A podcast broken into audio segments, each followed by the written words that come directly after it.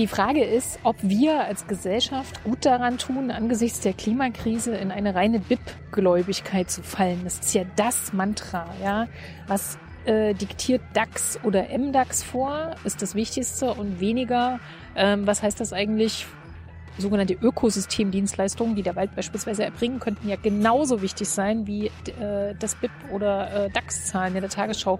Also wenn ich den Wunsch hätte, dass in der Tagesschau irgendwann mal vor dem Wettermann oder der Wetterfrau und zwischen äh, dem Ausflug an die Börse die Frage kommt, wie steht es um unsere Ökosystemdienstleistung, äh, also die Frage intakter Wald, äh, saubere Luft, äh, Gesundheit der Menschen, weil äh, und den Zustand unserer Meere und Flüsse, das wäre ziemlich cool. Also eigentlich wäre das genauso wichtig wie alle anderen Wirtschaftsdaten. Hier sind viele Ideen am Start, so dass wir eigentlich in Thüringen, finde ich, Modellregionen für nachhaltiges Wirtschaften schon sind. Es wird nur viel zu wenig drüber geredet. Und diese Frage Transformation, die Länder wie, nehmen wir mal NRW oder, oder andere noch vor sich haben, dass sie quasi aus ähm, oder Automobilindustrie noch vorhaben, diese Transformation noch hinzubekommen in die sozial-ökologische neue Welt. Ähm, das haben wir hier schon ein Stück weit geschafft. Ich finde, wir erzählen das noch viel zu wenig. So, eine neue Folge Junge Naiv. Äh, wo sind wir hier? Ja, wir sind in Jena auf dem Marktplatz in der wunderschönen Unistadt äh, und es ist großartig hier. Wer bist du? Ich bin Anja Siegesmund, äh, Spitzenkandidatin von Bündnis 90 Die Grünen zur Landtagswahl gemeinsam mit Dirk Adams. Hast du auch noch ein Amt oder so? Ja, ich bin äh, Umweltministerin, Ministerin für Umwelt, Energie und Naturschutz und äh, kümmere mich quasi um Wald, Wiese, dass die Tiere gut leben können und dass wir eine intakte Natur haben. Liebe Hörer, hier sind Thilo und Tyler. Jung und Naiv gibt es ja nur durch eure Unterstützung. Hier gibt's keine Werbung, höchstens für uns selbst. Aber wie ihr uns unterstützen könnt oder sogar Produzenten werdet, erfahrt ihr in der Podcast-Beschreibung. Zum Beispiel per PayPal oder Überweisung. Und jetzt geht's weiter. Darüber reden wir gleich noch. Was hast du, was hast du mit Jena zu tun? Wohnst du hier? Ähm, ja, Jena ist die Stadt, in der ich lebe und äh, mit meiner Familie äh, wohne, mit meinem Mann und unseren drei Töchtern. Wir fühlen uns hier mega wohl. Geboren bin ich eigentlich in Gera. Das ist äh, bisschen östlich von hier. Da waren wir schon? Ja, wunderbar. Wolfgang Tiefensee. Ja, genau. Der lebt jetzt äh, wieder in Gera. Ich bin ja geboren äh, 1977 und aufgewachsen 89, 90 friedliche Revolution. Und dann fühlte sich das für mich alles so unfertig an. Nicht so schnell. Wir, okay. Äh, du bist also in der DDR noch zur Schule gegangen. Warst, genau. warst du FDJ und sowas alle? Nee, FDJ nicht. Dafür war ich noch zu jung. Ja. Aber tatsächlich war äh, ich ähm, äh, bei den Jungpionieren. Äh, die Geschichte musste ich mitmachen, ja. Jetzt erklär mal unseren jungen und naiven Zuschauern, die die ganze Zeit nicht mehr miterlebt haben, was hat, hat man bei den Jungpionieren gemacht? Ja, du hast Lieder gesungen, äh, ein blaues Halstuch gebügelt, was bei mir erstens entweder verknittert immer war oder äh, nicht ordentlich äh, vorhanden. Und äh, du hast äh, im Januar, wenn Rosa Luxemburg äh, Gedenktag war, äh, zwei Stunden in der Kälte beim Appell gestanden und eigentlich als Kind überhaupt nicht verstanden, was da abgeht. Hm. Hast du als Kind verstanden, was für ein System du da lebst? Naja, wir, klar, Unfreiheit ähm, fühlt sich ziemlich klar an. Wenn ich mit meinen Eltern auf der Wartburg stand äh, und rüber nach Hessen geguckt habe, war für mich ziemlich klar, da darf ich nicht hin. Dann haben wir Verwandte in Bayern gehabt, die haben wir nur einmal im Jahr gesehen, als sie uns besucht haben. Und irgendwie war klar, wir dürfen da nie hin. Und äh, Unfreiheit fühlte sich für mich ziemlich konkret an. Sehr, meine beste Schulfreundin ist eben nicht äh, in der Gruppendynamik äh, der Pioniere gewesen, sondern mit mir manchmal zur äh, Christenlehre gegangen. Und ich hatte immer den Eindruck, ähm, ja, dass das für sie echt ein Problem ist, äh, wie sie von den anderen ähm, ein Stück weit auch ausgegrenzt wird. Äh, das fühlt man auch als Kind schon ziemlich klar. Wie war das Bildungssystem in der DDR? Weil viele kommen jetzt wieder so ein bisschen auf die, das DDR-System zurück, nachdem es abgeschafft wurde. Ähm, also ich glaube, viel war auf Konformität ausgerichtet, äh, natürlich sehr frontal, sehr Sozialismus bewegt, selbstverständlich. Was ich echt befremdlich fand, war, als dann beim äh, nach dem Bruch die äh, Stabü-Lehrerin quasi, die ähm, zwei Tage vorher noch Stabü gemacht hat, am nächsten Tag vor einem stand und einem irgendwie Geschichte und äh, Sozialkunde beibringen sollte. Ich glaube, das hat irgendwie damals alle echt überfordert. Kann, kann man heutzutage was von dem DDR-Bildungssystem lernen? Hm, ich würde sagen, also was man nicht davon lernen sollte, ist äh, Samstag zur Schule zu gehen. Ich finde Montag bis Freitag auch als Mutter, sage ich mal, echt sehr okay. Ja. Und ansonsten die äh, Geschichte, dass wir nachmittags echt eine gute äh, Hortbetreuung äh, hatten und es selbstverständlich war, ähm, dass Hausaufgaben gemeinsam mit Fachleuten gemacht werden. Das fand ich ehrlich gesagt ziemlich gut.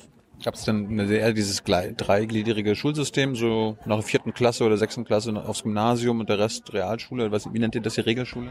Na, es gab ähm, die Möglichkeit, auf die erweiterte Oberschule zu gehen oder Das war Zehnten, oder? Genau, auch nach der zehnten.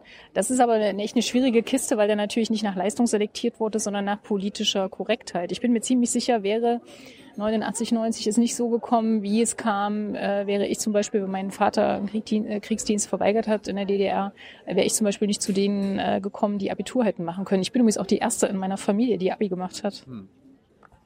Was hast du denn gedacht, was du wirst? Ich meine, die, die Wende oder der Mauerfall war ja nicht absehbar. Du warst 13, 14 damals. Was, hast, was, was, wie naiv hast du gedacht? Was hast du, ge, was hast du geplant damals? Ähm, also das kam ja quasi für mich zumindest als jugendliche Kind kam das mehr oder minder aus heiterem Himmel. Ich stand irgendwie relativ am Ende der Herbstdemos einmal mit meinen Eltern mit der Kerze in der Hand vor der Nikolaikirche in Gera. Da war aber, ich sag mal, die wirklich High-Tension-Zeit, wo man auch äh, Sorge haben musste, ähm, dass man einer der wenigen ist, die sich auflehnen und aufbegehren gegen das System, die war dann auch schon vorbei. Aber wenn ich mich mit unserem Bündnis 90 Die Grünen, äh, insbesondere dem Bündnis 90 äh, Leuten unterhalte, die aus der kirchlichen Umweltbewegung gekommen sind, die in den 80er Jahren übrigens auch hier in Jena sich schon getroffen haben und ähm, äh, ja der, aus der Friedensbewegung stammt, ihre Connections mit Besuchern aus Erlangen hier auch äh, unweit im Hotel Schwarzer Bär gepflegt haben, wenn ich die Geschichten höre und dann auch höre, was die eigentlich riskiert haben, das finde ich nach wie vor echt krass beeindruckend. Und wir sollten da wirklich dran festhalten, was für ein Riesending das ist, dass das gelungen ist, 89 diese friedliche Revolution hinzubekommen und in der, heute in der Demokratie zu leben. Was hast du am Tag des Mauerfalls gemacht? Erinnerst du dich noch? Ähm, ich glaube, ich bin genauso wie alle anderen äh, völlig äh, verrückt vor Freude mit meinen Eltern in die Innenstadt und wir haben geguckt, mit wem wir uns da unterhalten können und äh, was das eigentlich für die bedeutet und haben äh, versucht, Kontakt zu unseren Verwandten aufzunehmen. Und nein, wir hatten natürlich kein Telefon, wie viele andere auch. Also das äh, war eine der ersten Dinge, die wir gemacht haben. Einen Tag später nach Hessen. Nee, Hessen war es nicht, sondern Bayern.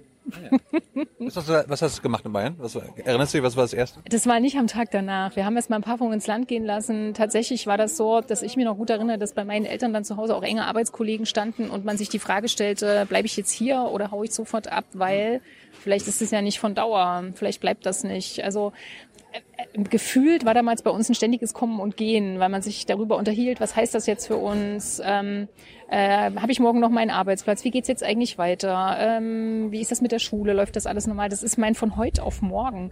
Revolutionen kündigen sie, sich ja nicht an, die finden ja statt. Und genauso lief das auch. Und ähm, es war ein total positives Gefühl. Es ist jetzt keiner äh, ähm, irgendwie vor dieser ja unerwartbaren äh, Situation ähm, jetzt äh, in sich zusammengesunken oder so. Da war ganz viel Kraft äh, spürbar, äh, aber es sind auch wirklich tatsächlich viele gegangen. Viel zu viele. Wenn ich alleine äh, angucke, übrigens auch später dann noch aus meinem Abi-Jahrgang in Gera, sind noch zwei in Gera. Der Rest ist weg. Also Aufbau West sozusagen. Vier Millionen sind aus den neuen Ländern rübergegangen in den Westen und die fehlen heute auch. Also nicht in Jena, Jena ist eine mega junge Stadt, aber an vielen anderen Stellen ähm, fehlen die jungen Leute von damals.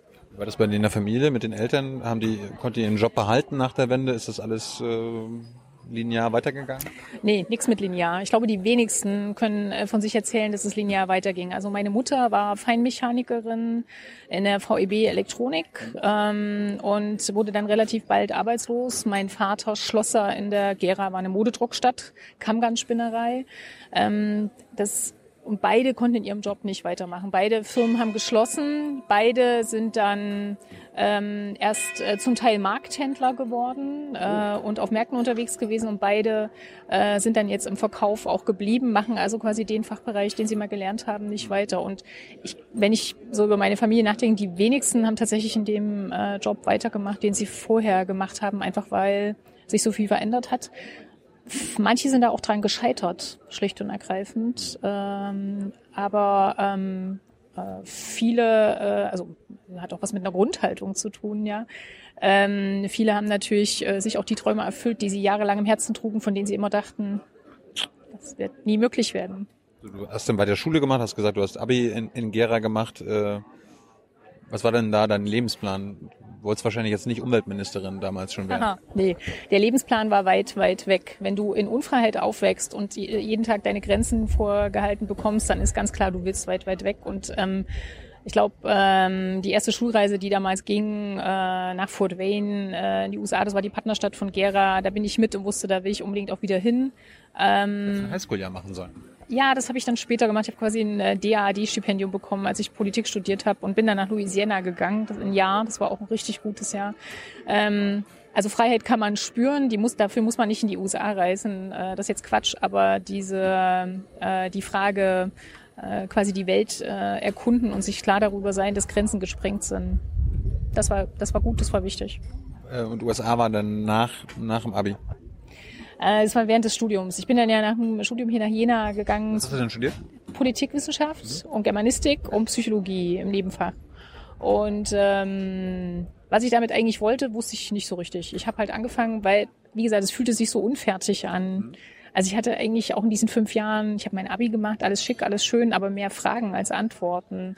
Was heißt denn jetzt Freiheit? Was heißt das ähm, äh, auch für Lebensbiografien? Wie geht's jetzt weiter? Ist die Demokratie jetzt fertig, ja oder nein? Ähm, was können wir tun? Also inwiefern will ich mich selber einmischen? Also ich, ich hatte eigentlich nur Fragen und musste das irgendwie für mich sortiert kriegen und deswegen habe ich dieses Studium gemacht und ähm, kamen die Antworten? Ich hab, weiß heute, nachdem ich etwas weiser und älter bin, äh, Demokratie ist was, was nie fertig ist. Demokratie ist was äh, Unfertiges und das ist auch in Ordnung so. Und Demokratie heißt äh, fighten, sich äh, dafür stark machen, dass es äh, Entscheidungsmöglichkeiten gibt. Äh, Demokratie heißt diskutieren. Ähm, Demokratie heißt sich beteiligen und vor allen Dingen der schöne Böllsatz, einmischen ist die einzig Möglichkeit, realistisch zu bleiben. Einmischen. Hat dich denn ja in Amerika geprägt? Ich war auch in Amerika, das hat mich irgendwie total geprägt. Ich glaube, ich werde ein ganz anderer Mensch als heute. Wie war es bei dir? Total. Und ich bin auch froh, ich wäre nie auf die Idee gekommen, nach Louisiana zu gehen. Das Bible Belt. genau. Der tiefe Süden ähm, und das ist natürlich, es war auch nicht New Orleans oder so, sondern es war Baton Rouge, die Hauptstadt von Louisiana, ähm, am Mississippi.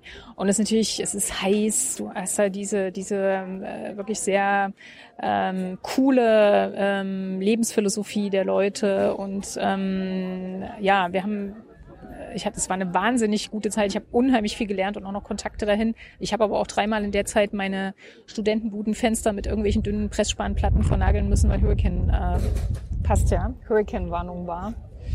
Und äh, das ist natürlich totaler Quatsch, weil wäre ein echter Hurricane über uns hinübergefegt, äh, hätte das auch nichts genützt. Ähm, aber ähm, so wie ich das als Kind in Gera schräg fand, wenn unsere Flüsse ständig rot oder blau von der Modedruckfarbe waren äh, und ich mich immer gefragt habe, kann das gesund sein? Nein, war mir völlig klar, die Menschen in Louisiana, die leben ähm, High-Level-Gefahr technisch und zwei Jahre später kam mir dann auch Katrina und hat gezeigt, äh, wie schlimm es werden kann.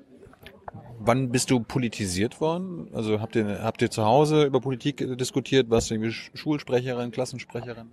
Nee, meine Eltern waren, ähm, also sie haben mich so erzogen, dass ich immer meine Meinung sage. Das geht, glaube ich, auch manchen auf den Keks, weil ich, weil ich echt nerven kann.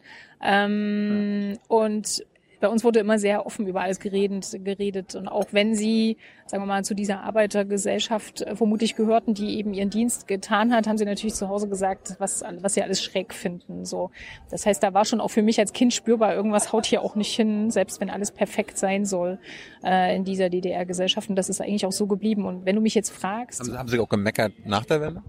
Ähm, na klar, wer meckerte nicht? Also, aber wenn du mich jetzt fragst, was ist jetzt die eine Initialzündung gewesen, das kann ich dir gar nicht sagen. Also Mitglied bei Bündnis 90 Die Grünen geworden bin ich mit der Geburt meiner ersten Tochter. Aber ich war natürlich schon früher politisch. Ja. Warum, warum hast du dich für die Grünen entschieden? Bündnis 90 Die Grünen und die erste Tochter. Also es geht um den Schutz unserer Lebensgrundlagen. Irgendwie war das ähm, der Grund, wo ich so dachte, wann, wenn ich jetzt, will ich mich auch politisch dafür engagieren, dass sie mal die gleiche Zukunft hat, dass ihr immer genauso gut geht. Klingt vielleicht kitschig, aber das treibt mich echt auch an. Ähm, ja, und deswegen bin ich zu den Grünen gegangen. Außerdem habe ich ähm, meine Examensarbeit über Friedenstruppeneinsätze der Vereinten Nationen geschrieben und ähm, im Studium äh, mit der Böll Stiftung ein, zwei Projekte gemacht. Irgendwie, das lag schon immer in der Luft. Ich hatte aber den Anspruch, quasi die Hubschrauberperspektive zu haben während des Studiums, um mich nicht in irgendeine Jugendorganisation ranzuwanzen, sondern wollte, wollte sozusagen neutral dabei bleiben, mich dann zum Schluss entscheiden. Und ich habe da eine ziemlich gute Heimat gefunden. Du sagst so Friedenspolitik, was den Grünen immer wieder nachhängt, was ja auch immer hier bei uns in den Kommentaren kommt, ja, hier Jugoslawien, Krieg und so weiter. Warst du damals schon, ja, ja, warst du damals schon dabei? Äh, also Mitglied? Nee, eben nicht. Das war hast ja du, hast, Ende du, der hast, 90er. hast du es untersucht? Und, äh, Ende der 90er und tatsächlich hat das natürlich in unseren Seminaren in Povi auch eine Rolle gespielt, äh, die Haltung der Bundesregierung und äh, man kann das so und so sehen. Damals sind ja auch unheimlich viele Menschen ausgetreten aus der Partei, der ich ja damals auch noch nicht angehörte. Ähm, wenn du Politik machst, ist so wie bei diesen Themen als auch bei anderen, du trägst Verantwortung. So, und du musst dich entscheiden in dieser Saison, ob es die richtige Entscheidung war oder nicht, kann ich heute nicht einfach so aus der Lameng äh, rekapitulieren, aber ich weiß, dass es mit Sicherheit diejenigen, die das damals entschieden haben, sich nicht leicht damit getan haben. Schröder meinte irgendwann, das war völkerrechtswidrig und das haben sie genau gewusst. Und so. Also, also ich glaube, die Partei hat das damals ziemlich zerrissen, aber da war ich einfach noch nicht nah genug dran. Wann bist du reinge wann bist du angetreten? 2002, Vor der Bundestagswahl damals, sondern danach? davor. Ging ja noch gerade gut für euch aus. Bist du denn bei den Realos gelandet oder bei den Fundis? Ähm, ich bin 2002 eingetreten und habe dann für äh, Katrin Göring-Eckardt angefangen zu arbeiten. Dann wird man eigentlich relativ schnell sortiert, aber ich finde, wir sind Realo, ne? genau, wir sind so eine tolle Partei, äh, dass mir das eigentlich völlig egal ist, wer links oder rechts gedreht ist. Ähm, ich, ja, die Diskurskultur bei uns ist einfach großartig und genauso läuft. Deswegen sage ich ja auch, äh, manchen gehen wir wahrscheinlich auch auf den Keks als Grüne, aber das ist dann so. Würdest du denn eine politische Haltung beschreiben? Ähm, in welcher Hinsicht? Klimapolitisch allgemein, All, allgemein erstmal. ähm, Haltung haben, äh, für Demokratie streiten, sich einmischen und Mund aufmachen. Ich meine, so irgendwie bist du ja so konservativ, progressiv, so sozial engagiert. see. Okay, jetzt weiß ich, was du meinst. Na, progressiv. Ich meine, wir regieren jetzt in Thüringen seit viereinhalb Jahren in einem ga- ganz deutlich progressiv orientierten Bündnis. SPD, Linke und Grüne. Und wenn du mich vor viereinhalb Jahren gefragt hättest, haltet ihr das durch? Schafft ihr das alles? Hätte ich gesagt, we try, wir versuchen's. Und heute kann ich sagen, aber sowas von, das klappt richtig gut. Deswegen will ich auch, dass wir nochmal fünf Jahre zusammen regieren können. Reden wir gleich noch drüber. Äh, weiß, ich springe. ähm, oder anders gefragt, basiert auf welchem Menschenbild machst du Politik? Na, äh, humanistisch orientiert. Ähm, also äh, wir sind hier in einer gro großen Bildungsstadt. Hier ist nicht nur sozusagen die Fröbelwiege oder die Schultüte äh, wurde hier erfunden, sondern äh, wir können auch hier an Humboldt anknüpfen. Also es geht um ein humanistisches äh, Lebensbild, um eine humanistische Philosophie. Das kann man für so viele Lebensbereiche äh, durchdeklinieren. Ich glaube, das ist das Entscheidende. Was hast du denn nach dem Studium gemacht? Du hast jetzt KGE angesprochen. Hast du mal außerhalb vor der Politik gearbeitet oder ging es gleich quasi als Mitarbeiterin in den Landtag? Ich hatte damals tatsächlich äh, ein paar Monate in Berlin bei der Deutschen Gesellschaft für die Vereinten Nationen gearbeitet und die Frage war, zieht unsere kleine Familie nach Berlin und äh, landen wir bei der DGVN äh, an oder machen wir was bei der Böll Stiftung in Berlin oder bleibe ich in Thüringen und ähm, wir ja, äh, bauen unsere kleine Familie hier in Jena auf und wir haben uns damals für Jena entschieden. Dann hast du quasi, bist du selbst in den Landtag gekommen, bis 2009 als Mitarbeiterin im Landtag gearbeitet. Richtig. Ist das im Nachhinein so ein Fehler, dass du quasi dein ganzes berufliches Leben irgendwie im Landtag und äh, in der Politik arbeitest? Nö, also ich krieg die Frage öfter gestellt, wie ist das denn, äh, Berufspolitiker zu sein, weil sich das immer so anhört, ähm, als hätte man nichts gemacht. Ich habe als Studentin... Wollte ich gar nicht suggerieren. Nee, aber, aber die Frage kommt, kommt tatsächlich oft. Ähm, als Studentin genauso in Großküchen gearbeitet oder an der Kasse gesessen, äh, wie wahrscheinlich viele andere äh, sich auch ihr Geld dazu verdienen mussten. Und das Entscheidende ist doch, ähm, steht man irgendwie mitten im Leben und hat ein Gefühl dafür, was die Leute umtreibt. Und ähm, ich finde, wenn man ähm, mit Kindern in einer Familie gemeinsam aufwächst, sich politisch interessiert und ähm, ja im Gespräch bleibt äh, mit ähm, vor allen Dingen denen, die es ja äh, unmittelbar betrifft, die Politikbereiche, für die man verantwortlich ist, dann kann man eine Menge bewegen und dann ist das auch sehr in Ordnung. Also nee, ich bereue nichts, aber ich hatte auch nicht als ich 2002 angefangen habe, für Katrin zu arbeiten, was echt viel Spaß gemacht hat. Ich habe von ihr auch unheimlich viel gelernt. Ich hatte damals nicht vor, Ministerin zu werden. Das war nicht der Lebensplan. Was war dein Lebensplan damals? Ähm, Über, Übergangs, keinen. Übergangsweise Mitarbeiterin sein und dann mal schauen? Ich äh, ganz, ganz ehrlich, ich hatte keinen. Ich, also ähm, man hat ja, man hat so Ideale und weiß, äh, man, man hat jetzt Kinder und muss äh, dieses Studium ist irgendwie zu Ende gegangen. Okay, ich habe gelernt, die Demokratie ist nicht fertig. Man kann die und die Dinge so analysieren. Ähm, ich hätte mir vorstellen können, in Journalismus zu gehen. Ich hätte mir auch vorstellen können, Öffentlichkeitsarbeit zu machen äh, oder noch mal ganz woanders hingehen, Zelte abzubrechen. Und die Dinge kamen dann aber so, dass wir dann 2009 in den Landtag eingezogen sind und dann habe ich äh, vor allen Dingen Landespolitik gemacht. Du meinst gerade Ideale hattest du damals, hast du heute Ideale, die du damals noch nicht hattest? Oder hattest, hattest du damals Ideale, die du heute nicht mehr hast? Na, ich glaube, man entwickelt sich schon weiter. Ähm, logisch. Äh, mein, Hast du ein Beispiel? Ähm, muss ich scharf nachdenken. Habe ich damals Ideale gehabt, die ich heute so.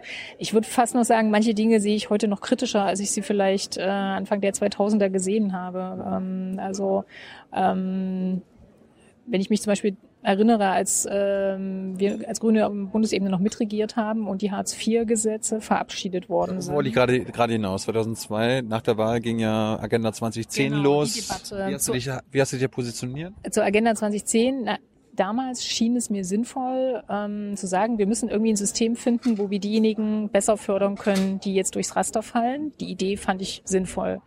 Ich meine, ein paar Jahre Lebenserfahrung mehr zeigen, das Ding funktioniert so nicht.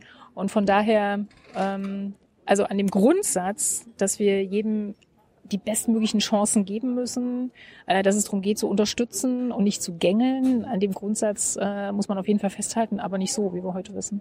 So 2009 bist du dann selber Landtagsabgeordnete geworden So und fünf Jahre später war, warst du dann schon Ministerin. Wie, wie, wie schnell, warum, warum ging das so schnell? Das, warst du Spitzenkandidatin damals auch schon?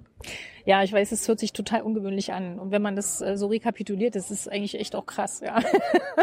ähm, ja, tatsächlich. 2009 ähm, sind wir eingezogen. Ich bin Fraktionsvorsitzende geworden. 2014 Spitzenkandidatin. Und dann gab es erstmals die Mehrheit für Rot-Rot-Grün.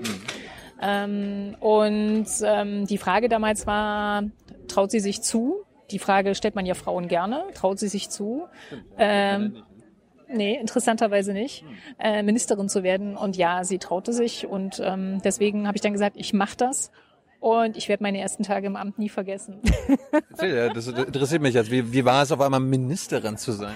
Also erstmal war ich natürlich total aufgeregt und habe unter anderem äh, Robert Habeck äh, und andere befreundete Grüne, Stefan Wenzel in Niedersachsen, äh, wirklich permanent standleitungsmäßig gefragt, wie geht das jetzt? Was habe ich zu tun? Äh, was sollte wie laufen? Und die waren eine großartige Unterstützung. Weil Robert auch Umweltminister in Schleswig-Holstein. Genau, so. Und Robert hat dann sogar jemand ähm, zur Unterstützung nach Thüringen geschickt, der die ersten zwei Tage uns da begleitet hat. Ähm, bin ich, ich bin äh, ihm da unheimlich dankbar, weil er einfach Ruhe reingebracht hat. Und die Geschichte ging so, dass ich meinem Vorgänger CDU als äh, damals noch Fraktionsvorsitzende und Spitzenkandidatin etwas quälte, weil er im Umweltministerium einen Abteilungsleiter, das ist der wichtigste Mann nach dem Staatssekretär gewesen, äh, eingestellt hatte, der sich damit brüstete, in Botswana Elefanten zu schießen. Und diese Bilder im Kolonialherrenstil, er belichtete sich da mit toten Elefanten und seiner Waffe ab und schickte das wirklich über alle Verteiler des Ministeriums. Die landeten bei mir. Und wir haben da draußen eine Geschichte gemacht und haben, glaube ich, ein Stück weit damit auch deutlich gemacht, das geht so im Umweltministerium nicht weiter. So, dieser Mann stand am ersten Tag vor mir und hat gesagt, so, ich bin jetzt Ihr Abteilungsleiter. Und ähm, an meiner Wand im Büro hingen irgendwelche Mufflonschädel, Kriegs- und äh, Jagdtrophäen. Äh, da hing aller möglicher Scheiß, der eigentlich in eine Reservatenkammer gehört. Und das Allerschärfste war, dass ich meinen Vorgänger fragte, können wir eine Übergabe machen, damit ich weiß, was so die drängendsten Themen sind. Und der sagte, in dem Moment, wenn Sie Ministerin werden, trete ich in dieses Haus nicht mehr und trete auch nicht über die Schwelle. Hier ist der Schlüssel, das war's. So, keine Übergabe, keine Leute in dem Flur im Ministerbereich, diese komischen Viecher an der Wand und der Elefantenjäger. Das war mein erster Tag. Chaka, alles geschafft. Der Elef Hast du den Abteilungsleiter losgeworden? ja, den Elefantenjäger äh, bin ich losgeworden. Der ähm, ist nicht im Umweltministerium geblieben und hat sich, glaube ich, äh, inzwischen auch gefangen und gemerkt, dass das nicht geht. Er ist jetzt in einem anderen äh, Ministerium. Ähm, die Räume sind so eingerichtet, dass man gut drin arbeiten kann. Ich habe ein großartiges Team, äh, was uns von Anfang an getragen hat. Das Haus hat hervorragende Arbeit äh, gemacht. Äh, wir haben so viel geschafft. Ich bin da mega stolz drauf. Aber die ersten Tage, die waren echt Achterbahnfahrts, nichts dagegen. Was für Ministerien habt ihr denn, habt ihr denn bekommen? 2014. Also Umweltministerium? Genau, das äh, Umwelt, Energie und Klima auf der einen und Justiz und Migration auf der anderen Seite. Das sind die zwei Grünen. Warum, warum ist das Umweltministerium nicht zusammen mit dem Landwirtschaftsministerium gewesen? Das, das macht doch total Sinn. Ich bin aus MacPom, da ist Till Backhaus, der ist Umwelt- und Landwirtschaftsminister. Ob der jetzt ein guter ist, will ich nicht, das will ich jetzt nicht sagen, aber da ist, das gehört doch zusammen, Umwelt und Landwirtschaft. Das stimmt. Äh, das war damals auch Teil der wirklich harten Koalitionsverhandlungen. Und äh, damals äh, war man bei den Linken und bei der SPD der Ansicht, das ist schon besser, wenn die Grünen die Landwirtschaft nicht bekommen, ähm, sondern wir wollen das mal lieber trennen. Und ähm, deswegen haben wir das getrennt. Aber ja, das ist jetzt viereinhalb Jahre her. Schauen wir mal, was nach dem 27. Oktober sich tut. Meine, Ihr wollt ja die Koalition fortführen. Besteht ihr denn darauf, diesmal auch das Landwirtschaftsministerium zu bekommen? Na, wenn du echte Klimaschutzpolitik machen willst, kommst du ja nicht umhin, beim Thema Mobilität und Landwirtschaft auch wirklich was hinzukriegen. Also von daher wird es mit Sicherheit eine spannende Diskussion. Also ich wünsche mir, dass Rot-Rot-Grün weitergeht, aber natürlich äh, werden wir sehen am 27. Oktober, wer was von den Verhandlungspartnern auf den Tisch packt. Äh, Wir Grüne werden das äh, schon einiges, was die Landwirtschaft oder auch die äh, Mobilität betrifft, Anforderungen auf den Tisch packen und über Zuständigkeiten reden wir dann, wenn es soweit ist. Das ist keine Bedingung für die nächste Koalition. Ähm, nee, Bedingung würde ich es nicht nennen. Fakt ist aber, ähm, dass klar ist, wir trauen uns das auch zu. Woran merkt ein Thüringer oder eine Thüringerin, dass die letzten fünf Jahre Rot-Rot-Grün an der Macht war? Ähm, dass Rot-Rot-Grün Verantwortung hatte, genau. Ähm, alles gut. ähm, äh, naja, an verschiedenen Dingen. Es gibt zwei beitragsfreie Kindergartenjahre. Ähm, die müssen die Eltern Warum nicht alle? ähm, äh, weil man äh, gucken muss, was ist finanzierbar. Ähm, wir haben ein Klimagesetz verabschiedet, bin ich ein bisschen stolz drauf, das erste der neuen Länder und die Klimastrategie dazu auch.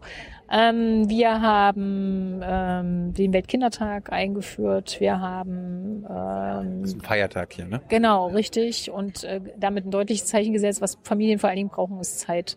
Ähm, so, das äh, finde ich ziemlich wichtig. Ja, wir haben das Grüne Band als nationales Naturmonument ausgewiesen. Was heißt das? Es ist die ehemalige deutsch-deutsche Grenze, 763 Kilometer. Ähm, es war ja mal Stacheldraht, Todeszone, Selbstschussanlagen. Da hat sich aber eine einzigartige Natur äh, auch entwickelt. Und wir haben gesagt, buddelt das nicht einfach weg und macht Straßen drüber und hebt Kiesgruben aus, sondern Das, war der Plan, oder? das, na klar, wenn du, wenn du immer mehr Verbindungselemente schaffst, verschwindet es ja irgendwann. Und dieses grüne Band haben wir zum Nationalen Naturmonument ausgewiesen, habe ich mit 88 Bürgermeistern entlang der Region gemeinsam mit meinem Team äh, viele Gespräche geführt und sie sind davon überzeugt. Ich meine, in Berlin diskutieren doch alle über diese komische Einheitswippe. Das finde ich völlig gaga. Wenn man sich echt ein Monument oder ein Denkmal, wo man, was da auch erlebbar ist, setzen äh, und, und angucken will oder erwandern will, muss man nicht zum Jakobsweg nach Spanien, soll man das grüne Band entlang laufen, das ist großartig. Ja, und viele andere Projekte. Ich wollte jetzt nicht, wir können über deine Umweltministeriumszeit gleich noch reden, aber äh, so allgemein Rot-Rot-Grün, äh, was hat dein anderer, was hat der andere grüne Minister geschafft? Was haben, worauf bist du stolz, was die anderen Ministerien, der Ministerpräsident geschafft hat? Also ähm, bei Dieter Lauinger, unser Justiz- und Migrationsminister, ich meine ganz klar, die Herausforderung der letzten Jahre war, diejenigen, die geflüchtet sind, zu uns kommen und Hilfe brauchen, bestmöglichst äh, nicht nur zu versorgen, sondern auch beim Spracherwerb zu unterstützen, zu integrieren, Integrationskonzept, äh, den Kommunen zu helfen, Hilfestellung zu geben, Dolmetscherdienste anzubieten, sie in äh, möglichst äh, Arbeitsverhältnisse zu bringen. Das war die große Herausforderung. Ich finde, das haben wir mit Bravour geleistet. Kannst du sagen, wie viele Flüchtlinge Thüringen aufgenommen hat? Äh, So als 2015? 25.000. 25.000. Also wir haben, äh, wie ich finde, ähm, ja, das hervorragend gemanagt. Also ich meine, wir leben ja hier auch alle davon, dass wir eine durchaus äh, vielfältige Gesellschaft haben. Äh, heute Morgen in der äh, Berufsschule, in der ich war, wo wir so, ein- so ein Speed-Dating hatten, so ein, waren auch ganz viel interkulturelle äh, Fragen dabei. Ähm, war, war total spannend. Also ich finde das immer total bereichernd, wenn man ein bisschen über den Horizont äh, hinaus diskutieren kann äh, in jeder Runde. So, aber es ging Ja, um die Frage der Bilanz. Ne? Komme ich gleich nochmal drauf, aber wo wir gerade bei Flüchtlingen sind, äh, schiebt ihr ab. Ähm, es gibt keinen äh, Flughafen, äh, wo irgendwie abgeschoben wird äh, und äh, nicht, dass ich wüsste. Also muss ich, aber wäre eine gut, ist eine gute Frage. Ähm, nicht, dass ich wüsste, nein. So, Regierungsbilanz, worauf, worauf äh, seid ihr noch stolz? Ich glaube, wir haben in den letzten viereinhalb Jahren ähm, alles dafür getan, damit die Gesellschaft zusammenhält. Diese Konzentration auf die äh, Integrationsfrage ist ja einer der Punkte. Äh, Klima hatten wir schon angesprochen. Wir haben im Sozialbereich, ähm, äh, hat Heike Werner, finde ich, echt viel gestemmt, äh, was sozusagen Fachkräftebereich betrifft, äh, Demografie, äh, Entwicklung. Der Wirtschaftsminister hat ähm, auch im Wissen, äh, Wirtschaftsbereich viel gestemmt. Hier in, der, in den Hochschulstädten sieht man, dass es die Hochschulen äh, prosperieren. Also aus meiner Sicht haben wir die Punkte, äh, die wichtig äh, waren und die, Leute umgetrieben hat, ähm, ganz gut bearbeitet. Jetzt habt ihr ja keine ähm, grüne Alleinherrschaft gehabt, oder? Äh, ihr wart äh, ein, äh, grüne Verantwortung gehabt, sondern ihr habt euch das geteilt mit SPD und Linken. Was konntet ihr nicht umsetzen mit SPD und Linke? Also wo du gesagt hast, das hätten wir gerne hier äh, gemacht in den letzten fünf Jahren. Was, was ließ sich mit denen nicht machen? Ähm, also beim Thema Landwirtschaft äh, ist der Koalitionsvertrag äh, tatsächlich geduldig äh, geblieben an ein, zwei Stellen. Wir haben uns zum Beispiel vorgenommen, 10 Prozent Ökolandbau, da sind wir noch weit davon entfernt. Wir haben uns äh, mehr Unterstützung für nachhaltige Landwirtschaft äh, gewünscht, also sowohl finanziell oder im Forst, im Waldbereich, ähm, beispielsweise eine Einführung von FSC-Zertifizierung mit Studien und Gutachten. Das sind so Punkte, die nehmen wir. Sind Kleinigkeiten an. Na, das sind schon äh, Beispiele für grundsätzliche Fragen. Also wie, meine, wenn man sich Thüringen anguckt, ein Drittel Wald, 50 Prozent Acker, 10 Prozent Grünland, 10 Prozent Siedlungsfläche. Da sitzen wir gerade drauf auf einer der Siedlungsflächen. Wenn du hier wirklich was für Natur, Klima, Umwelt machen willst, musst du auch gucken, wie diese Flächen bewirtschaftet werden. Und gerade in so Dürresommern wie 18 oder 19, je versiegelter die Böden sind, ähm, beziehungsweise wenn so ein fetter Harvester zweimal vor und zurückrollt, kann der Boden nirgendwo äh, mehr Wasser aufnehmen. Das sind schon, da sieht man auch, wie ähm, ja, wie dadurch, wie wir hier leben, auch äh, die Landschaft beeinflussen. Das machen wir ja sowieso. Äh, aber äh, das sind keine Kleinigkeiten. Ich finde es jedenfalls nicht. Das Witzige, das war der Koalitionsvertrag, da kamen vielleicht manche Sachen nicht rein, aber in den fünf Jahren passiert ja auch was. Ihr müsst ja auch quasi auch äh, manchmal reagieren auf aktuelle Entwicklungen. Gab es da irgendwas, was mit den anderen beiden nicht zu machen war? Nee, im Gegenteil. Wir haben, ich finde, die Linie ziemlich gut gehalten, dass wir im Bundesrat, das merkt man ja bei Koalitionen, wir sind ja inzwischen sehr bunt im Bundesrat, weil es so viele unterschiedliche Koalitionen gibt. Und ich merke, wenn sich Koalitionen nicht einigen können, äh, dann geht man immer auf Enthaltung. Das heißt, das Land ist dann neutral und entscheidet sich wieder dafür nach dagegen. Und wir haben das durchgehalten. Das finde ich echt richtig gut. Viereinhalb Jahre wirklich bei vielen Fragen ganz klar eine Positionierung ähm, zu haben äh, und im Bundesrat ähm, ja mit einem klaren Votum reinzugehen. Im Gegenteil, das zeichnet uns sogar aus, dass wir da die Flexibilität uns gegenseitig gegeben haben.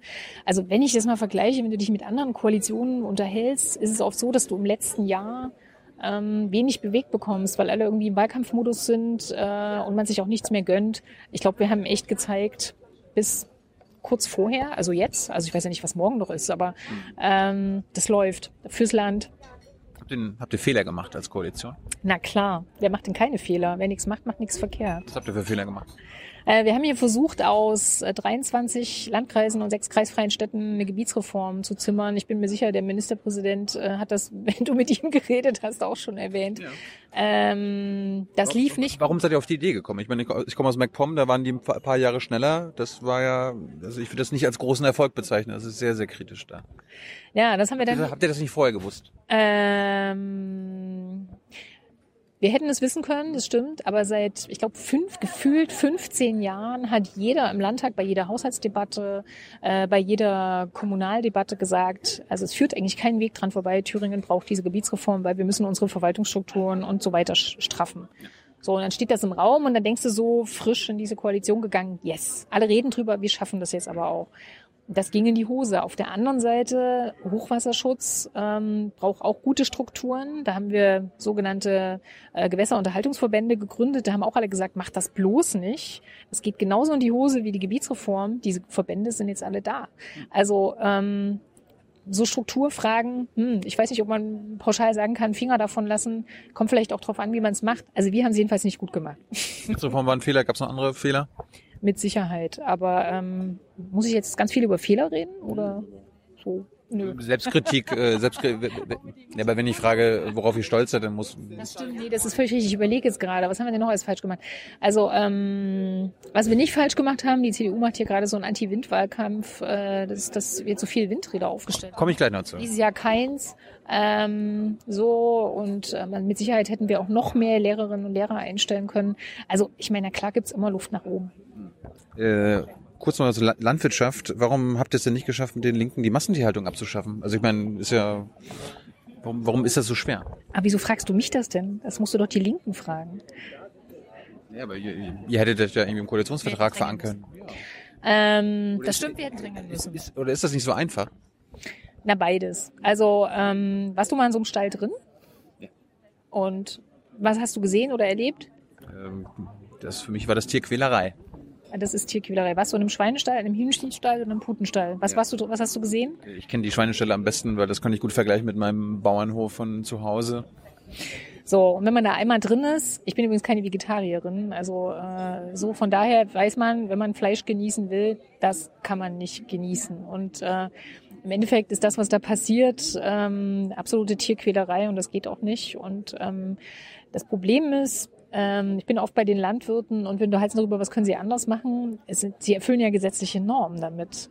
Und mich regt es tierisch auf, wirklich, dass äh, das überhaupt legal ist, dass Tiere so gehalten werden. Also wir haben hier so eine Hühnerflügelfabrik äh, mit 300.000 Hähnchen drin. Da muss ich mich nicht wundern, wenn man hier so einen Bräuler für, weiß ich nicht, Bräuler heißt das hier, ähm, vier oder fünf Euro kauft. 300.000 in einem. Ähm, und nicht ausprobieren, aber da sieht man, wie eklig das ist. Die Knochen sind nicht mal fest. Das ist Gummi da drin. Die werden in vier Wochen hochgezüchtet.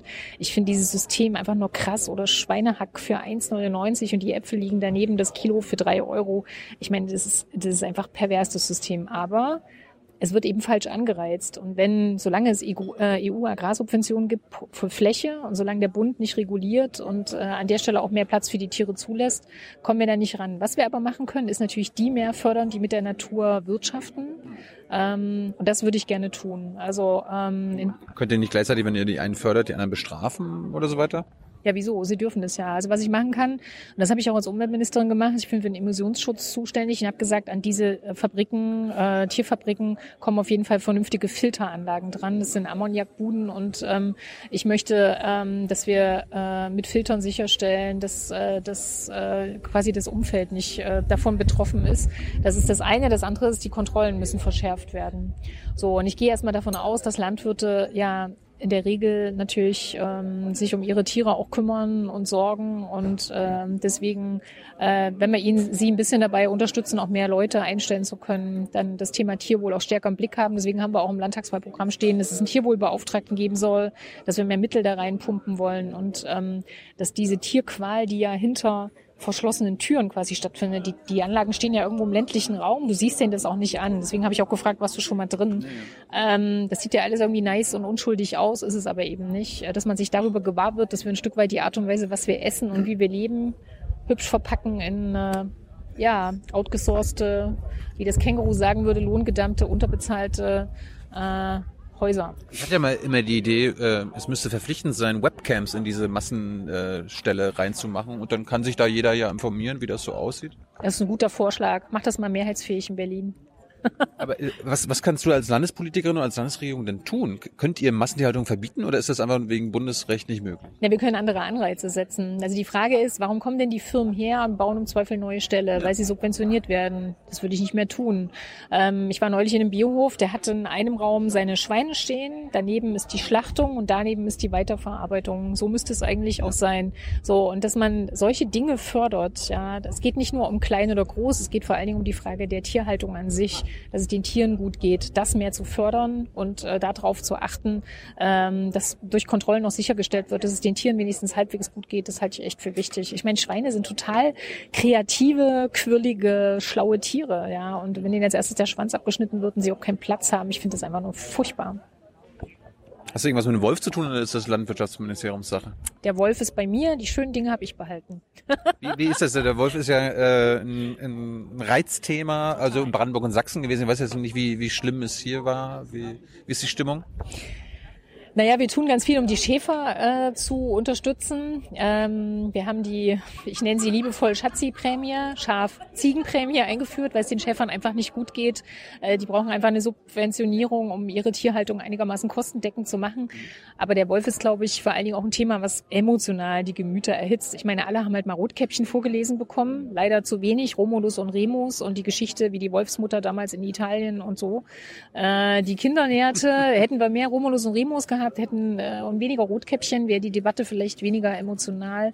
Ähm, da hilft nur viel aufklären, viel reden äh, und deutlich machen, wir haben eine Wölfin und da kann man sich sehr entspannen. Die ist auf dem ehemaligen Truppenübungsplatz in Ortruf unterwegs. In Rudel gar nicht?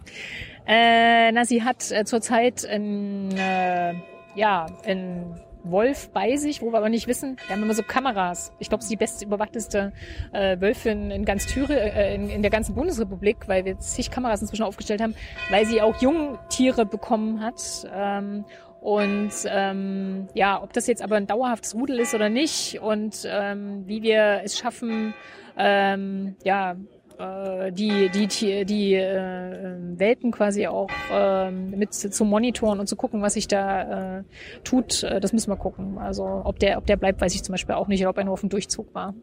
Ab welchem Zeitpunkt müsstest oder würdest du eine Abschussgenehmigung erteilen? Also ein ganz heikles Thema. Bei den letztes Jahr hat sie sich, ähm, also die Wölfin gepaart mit einem Labrador. Und solche Wolfshunde sind laut Bundesnaturschutzgesetz leider, wie das im Verwaltungsdeutsch heißt, zu entnehmen. Und wir mussten ähm, leider Jäger äh, die Genehmigung erteilen, äh, die Tiere, ich wollte sie eigentlich fangen, es ist aber nicht gelungen, ähm, sondern zu schießen. Ähm, also die äh, dann schon ausgewachsenen, aber eben äh, äh, Wolfshund-Mischlinge und ähm, naja, wir, wir nehmen jeden Riss auf und schauen, war das jetzt die Wölfin oder der Wolf, ja oder nein und ähm, schützen die Schäfer, indem wir die Zäune äh, subventionieren. Also ähm, 1,10 Meter mit Elektrolitze, kriegen die quasi gestellt, bauen die auf. Wir würden ihnen auch Nachtpferche stellen. Mhm. Ähm, das Entscheidende ist, eigentlich soll der Wolf seinen gedeckten Tisch ja im Wald finden. Seine natürliche Funktion ist ja eigentlich altes, krankes Wild beispielsweise ähm, zu fressen. Und da müssen wir darauf achten, das ist eigentlich die Hauptfutterquelle. Das fällt mir gerade ein, äh, wo wir Till Backhaus hatten, der hatte immer zwei äh, Ziele. Den Wolf will er immer am liebsten abschießen und den Biber auch. Hab, habt ihr Biberprobleme in Thüringen? Also wir haben Biber, aber nicht jedes Tier, äh, was irgendwie bei uns ist und äh, im Übrigen mal zur Kulturlandschaft auch gehörte, ist gleich ein Problem. Hallo? Also wir haben tatsächlich ähm, auch als Umweltministerium eine sogenannte Biberverordnung, so dass wenn der Biber irgendwo Schaden anrichtet, kann man das bei uns melden. Muss er dann zur Verantwortung gezogen werden? Oder? Der Biber wird nicht persönlich zur Verantwortung gezogen. Ich bin da vielleicht auch zu entspannt, aber ähm, es ist geregelt. Backhaus, Backhaus will dann wirklich den Biber abschießen lassen. So Echt jetzt? Ja, ja. Das geht gar nicht. Schöne Grüße äh, an Till Backhaus. So, jetzt bist du äh, als Umweltministerin hast du wahrscheinlich auch was mit dem Bundesrat zu tun. Habt ihr, konntet ihr über den Bundesrat irgendwas erreichen? Oh, total viel. Also ähm, kleine Dinge, fangen wir mal ganz klein an.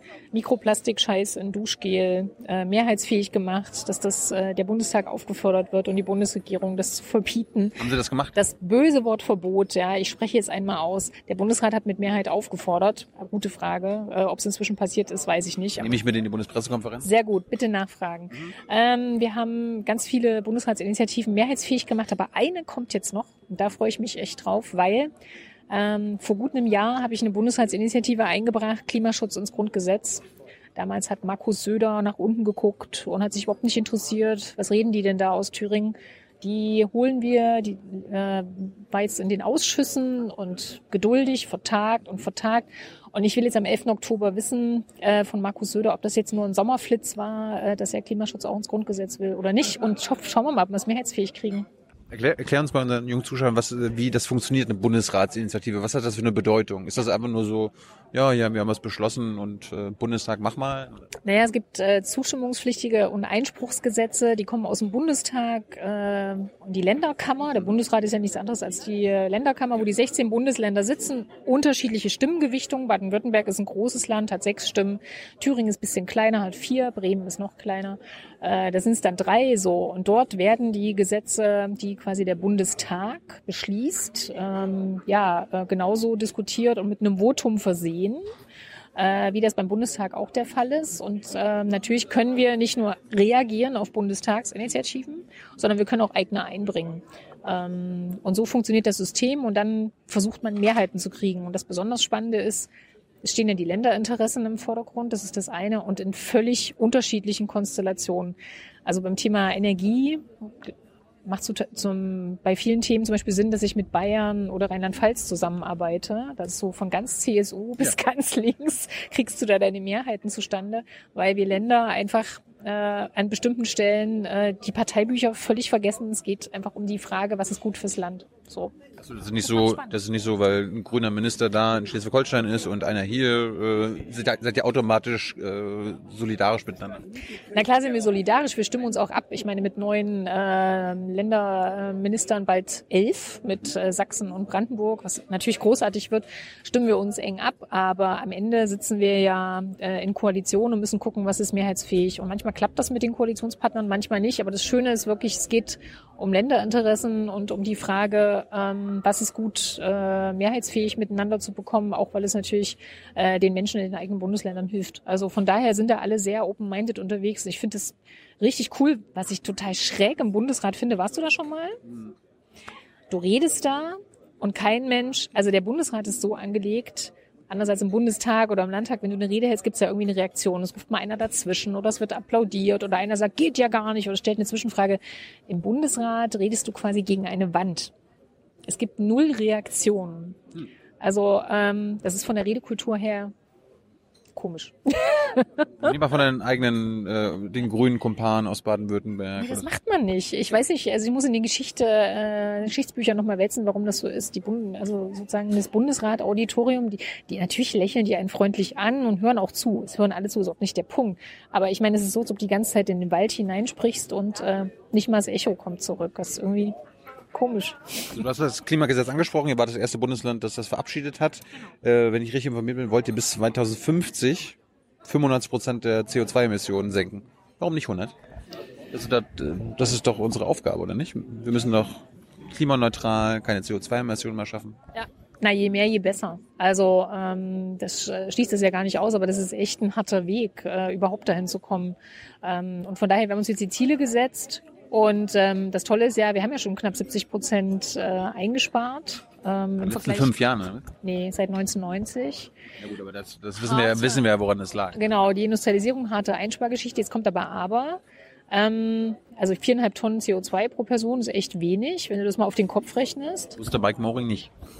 Ja, dass äh, Mike Moring auch nicht an den menschengemachten Klimawandel glaubt. Ich hoffe, dass er das irgendwann mal noch gerade rückt, was er da gemeint hat. Es geht ja gar nicht. Da müsst ihr gucken. Alles klar. Ja, ja. ähm, aber die, die Geschichte ist ja eigentlich eine andere. Ähm, die Geschichte ist, wir haben eine Arbeitslosenquote von knapp fünf Prozent. Mhm. Wir haben total viele Startups, innovative Unternehmen. Hier sprudelt in Jena äh, und anderen Orts in Thüringen auch das Leben, weil hier sind viele Ideen am Start, so dass wir eigentlich in Thüringen, finde ich, Modellregion für nachhaltiges Wirtschaften schon sind. Es wird nur viel zu wenig drüber geredet. Und diese Frage Transformation, die Länder wie, nehmen wir mal NRW oder, oder andere noch vor sich haben, dass sie quasi aus ähm, oder Automobilindustrie noch vorhaben, diese Transformation noch hinzubekommen in die sozial-ökologische neue Welt. Ähm, das haben wir hier schon ein Stück weit geschafft. Ich finde, wir erzählen das noch viel zu wenig. Aber trotzdem viereinhalb Tonnen CO2 pro Kopf ist immer noch zu viel. Das ist zu viel, aber jetzt ist ja auch das Jahr 2019 und wir sind ja dran. Also ja, aber wie, wie, wie, was ist dein Ziel für die nächsten fünf Jahre? Wenn, wenn wir uns wieder treffen, seid ihr denn bei drei Tonnen? Mm. Also im Klimagesetz steht, bis 2030 wollen wir 80 Prozent schaffen und ähm, dann gucken, dass wir bis 50 auf die 95 kommen. Wir müssen die Erneuerbaren weiter ausbauen, das ist wichtig. Gucken, dass der Knick, der jetzt 2020 kommt, weil das EEG-Ausläuft nicht so groß ist. Und dann müssen wir einfach an den Stellen, wo wir zeigen, CO2-neutral produzieren geht, stärker werden. Also eine Firma zum Beispiel in, äh, am Erfurter Kreuz Bornsenf, in Thüringen Bratwurst ist, natürlich aus vernünftiger Tierhaltung, muss Bornsenf drauf machen. Die produzieren CO2-neutral. Ein Unternehmen in Erfurt baut diese Straßenkehrmaschinen, die hier überall rumrollern, ähm, elektrisch um. Mhm. Ähm, und die Gebäude, die hier überall stehen, die müssen wir so äh, uns angucken, dass sie entweder von oben begrünt werden. Im Sommer ist es hier echt heiß. Wir hatten letztes Jahr 100 Hitzetage in Jena. Ähm, also Klimakrise kommt auch an. Wir haben ja auch einen Klimanotstand in der Stadt ausgerufen. Ähm, das heißt, alle politischen Entscheidungen jetzt an dieser Klimafrage zu messen in den Kommunen, das wird helfen, auch am Ende so viel wie möglich Prozent äh, zu erreichen und deutlich weniger noch CO2 zu haben. Seid ihr dafür, dass irgendwie auf allen mindestens öffentlichen Gebäuden Solarpanels draufkommen? Also wenn nicht Solar draufkommt, ich habe ein Solarprogramm gemacht und 22.000 Dächer auch geschafft in den letzten viereinhalb Jahren. Aber ey, wenn du hoch auf dem Turm hier fährst, wirst du sehen, da ist noch viel Potenzial. Ja. Die Dächer müssen entweder grün werden, einfach um zu kühlen, oder mit äh, Photovoltaik belegt. Dann könnten wir die Energiewende ein Stück weit in die Stadt tragen. Ähm, und auch was, was, was, hindert, was hindert euch daran? Ähm, also, pff, was hindert uns daran? Zum einen müssen natürlich die Leute das wollen. Ich kann ja nicht den Eigentümern das vorschreiben, aber ich kann ihnen anreichen. Kannst du subventionieren, du sagen. Das mache ich ja, genau, mit Solar Invest. Die Sonne stellt ja keine Rechnung, ziemlich cool. Und deswegen frage ich auch die Leute mal, hast du es drauf? Hm? Also, ne, Photovoltaik Foto, äh, oder Solarthermie äh, wahlweise. Wir fördern das, das läuft total gut. Und ähm, bei der Frage äh, Dachbegrünung, ähm, ich glaube, das merken wir auch immer mehr, dass wir diese kühlen Inseln in der Stadt brauchen. Hm, wer ist der größte Klimasünder in Thüringen? Gibt es da irgendwie ein Unternehmen oder ein, nicht, na gut, ein Mensch wird es ja nicht sein, aber wer sind die schlimmsten Klimasünder? Kohleausstieg haben wir ja schon geschafft. Also ich kann jetzt äh, keinen irgendwie auffordern, sich an ein nicht äh, vorhandenes Kohlekraftwerk irgendwie zu ketten. Ähm, es gibt eben nicht den einen, sondern die größten Ausstöße CO2-Erzeugung äh, haben wir allgemein im Verkehr. Das ist, das ist mir klar, da wollte ich gleich zu kommen. aber gibt es irgendwie, gibt's irgendwie so ein Stahlwerk oder irgendwie so ein Wir haben ein Stahlwerk unter Wellenborn, aber die produzieren mit Strom. Und ähm, die... Die stoßen kein CO2 aus. Naja, na klar, äh, stoßen die auch CO2 aus, aber ähm, das ist jetzt nicht der eine Sünder. Also wir haben zum Beispiel sogar ein Unternehmen, äh, ein Zellstoffwerk ist das, das produziert Zellstoff, ja, macht also quasi aus Sägespänen äh, ähm, äh, stellen die äh, Zellstoff her und äh, erzeugen dabei Bioenergie. Also per se oder pauschal zu sagen, die Unternehmen sind automatisch CO2-Schleudern, das funktioniert nicht. es gibt ja wahrscheinlich trotzdem ein paar Anführungsstrichen Bösewicht. Gibt's vermutlich, aber kann ich jetzt echt nicht wer, wer wehrt sich denn am meisten gegen, gegen dein, du willst ja klimaneutral, du willst CO2-Emissionen einsparen. Wer, wer wehrt sich dann Thüringen am meisten jetzt, außer die politischen Gegner? Hm.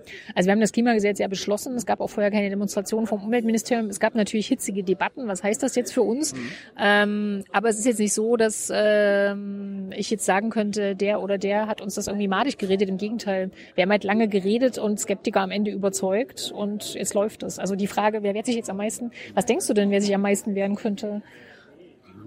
Bauern, Stahlwerksbetreiber. Ich, hab, ich kenne mich jetzt hier nicht so gut aus. Ja, also lief, lief hm. alles. Ja. Also natürlich haben wir viel diskutiert. Äh, ey, wir haben das nicht geschenkt bekommen, ja. Aber ähm, weißt du, was das Interessanteste war? Ich habe ja. ich hab Mike Moring gefragt wegen äh, ihr wollt ja, ihr habt glaube ich beschlossen 100% erneuerbare Energie. 2040. Genau. Und dann meinte ich so, was will er da machen? Also da will er nichts ändern, das findet er gut. Nee, ich habe Mike Moring so verstanden, dass mit dem Klimagesetz findet er total blöd. Was gibt ja den Klimawandel nicht, haha. Nee, oder? Wie war das jetzt? Bei also mir, bei mir redet er anders. Okay. Warum, warum wollt ihr 100% Erneuerbare erst ab 2040? In eurem Wahlprogramm steht 2037, warum nicht 2030?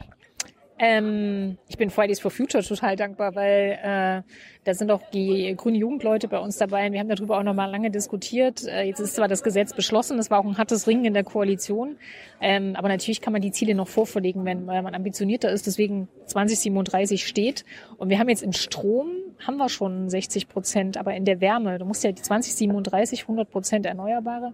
Im Strom würde ich sagen, ey komm, lass uns auf 2030 gehen, kriegen wir hin. Aber wenn du die Wärme mit dazu nimmst, ähm, das heißt, das, was wir auch an Hitze und äh, beziehungsweise Kältetechnik ja, äh, durch die heißen Sommer haben werden, da müssen wir echt noch was tun. Und das kriegst du nicht hin ohne vernünftige Gebäudesanierung und äh, richtig, richtig äh, gute Investitionen in vernünftige äh, Gebäudestrukturen. So, du hast Windräder angesprochen. Insgesamt stehen so circa 850 im, im ganzen Land. Äh, eins wurde dieses Jahr oder null, kannst, weißt du besser, wurde dieses Jahr installiert. Wie kann denn das sein? Und ja. dann der grünen Umweltministerin. Warum, warum sind in den letzten Jahren nicht die Windräder überall rausgekommen? Hm. Also manche denken wahrscheinlich, sie sitzen in meinem Büro, haben eine Thüringen-Karte und werft dann mit Pfeilen drauf und da, wo der Pfeil landet, kommt ein Windrad hin, oder nee? Ja, Stand, also mein Stand war, ihr wollt ein Prozent der Landesfläche mit Windrädern machen. So, und dann, die aktuelle Lage ist 0,3 Prozent. Ja. Also heißt das für mich, ihr verdreifacht mindestens nochmal die Zahl der Windräder. Also 0,3 Prozent ist zu wenig und kein Windrad, beziehungsweise eins, was jetzt ein Bürgerwindrad ist, was ja gut ist in Nordhausen, ist auch zu wenig. Ja. Wir haben die totale Flaute beim Windenergieausbau. In Sachsen null neue Windräder, in ja. Thüringen dieses eine. Äh, bundesweit seit Jahresstart 56. Das ist ein Witz. Also im Endeffekt ist die Energiewende gerade äh, ja, zur Strecke gebracht. Ja, das ist ja auch noch die Windwirtschaft. Also die Menschen, die dort leben. Zehntausend Menschen haben ihren Job verloren jetzt letztes ja, Jahr. Seit äh, den letzten Jahren sind es über 80.000 und das ist, ist auch ein Wirtschaftsfaktor, der damit klein gehalten wird. Beim Kohleausstieg reden wir über 20.000 Menschen. Also dazu mal grundsätzlich, ich habe mir das mal angeguckt, weil ich mal wissen wollte, wie viele Menschen arbeiten eigentlich in Thüringen inzwischen im Bereich Umweltwirtschaft. Ja. Wasserbauingenieure, die unser Wasser testen darauf, dass es Wasser ist, äh, Forstleute ähm, und tatsächlich auch diejenigen, die im erneuerbaren Bereich Jobs haben. Das sind 60.000 Menschen. Und alle Welt zerbricht sich den Kopf über die Frage, was machen wir mit den 20.000 und stellt 40 Milliarden dafür bereit. Jeder von ihnen soll eine gute Anschlussperspektive bekommen, aber die 60.000, die wir irgendwie mit Mühe und Not hier selber entwickelt haben, äh, über die redet keiner so richtig, finde ich schade. Ich jedenfalls finde das großartig, es sind 8 Prozent aller sozialversicherungspflichtig Beschäftigten. Erklär uns kurz, warum kein Windrad äh, dieses Jahr gebaut wurde. Naja, weil, also, wie läuft es? In Wahrheit ist es ja so, die Planungsgemeinschaften, vier an der Zahl haben wir in Thüringen, die legen fest, wo sogenannte Vorranggebiete sind. So, dann gibt es sogenannte, das hat Peter Altmaier vor, äh, bei der letzten, äh, vorletzten EEG-Novelle durchgesetzt, sogenannte Ausschreibungsmodelle. Das heißt, du bietest und wenn du der günstigste Bieter bist, kriegst du den Zuschlag. Und also der Bieter ist einer, ich will hier was bauen, also genau, Windkraftbauer. In Windkraft bauen, so. Und dann hat er den Zuschlag bekommen, muss sich noch die Fläche suchen und braucht die entsprechenden Genehmigungen durch die Planungsgemeinschaft. Dann wird das mehrfach angehört und an vielen Stellen gibt es dann Grund zu klagen oder Einwände und so ziehen sich die Verfahren zum Teil über Jahre hin. Manche haben, äh, also manche Projektierer haben vor fünf Jahren begonnen, ein bestimmtes Gebiet ins Auge zu fassen, Studien zu machen, Fledermausbeobachtungen äh, und der Überschrift, äh, wie in welche Richtung könnte man welche Anlage wie äh, hinstellen. Die Verfahren ziehen sich sehr lange, was ich äh, finde, was getan werden muss, sind drei Dinge. Wir brauchen bundeseinheitliche Planungsrichtlinien, dass einem nicht vorgeworfen wird, jeder macht, was er denkt. Das ist das Erste. Aber die vornehmste aller Haltungen, die kennst du, ne?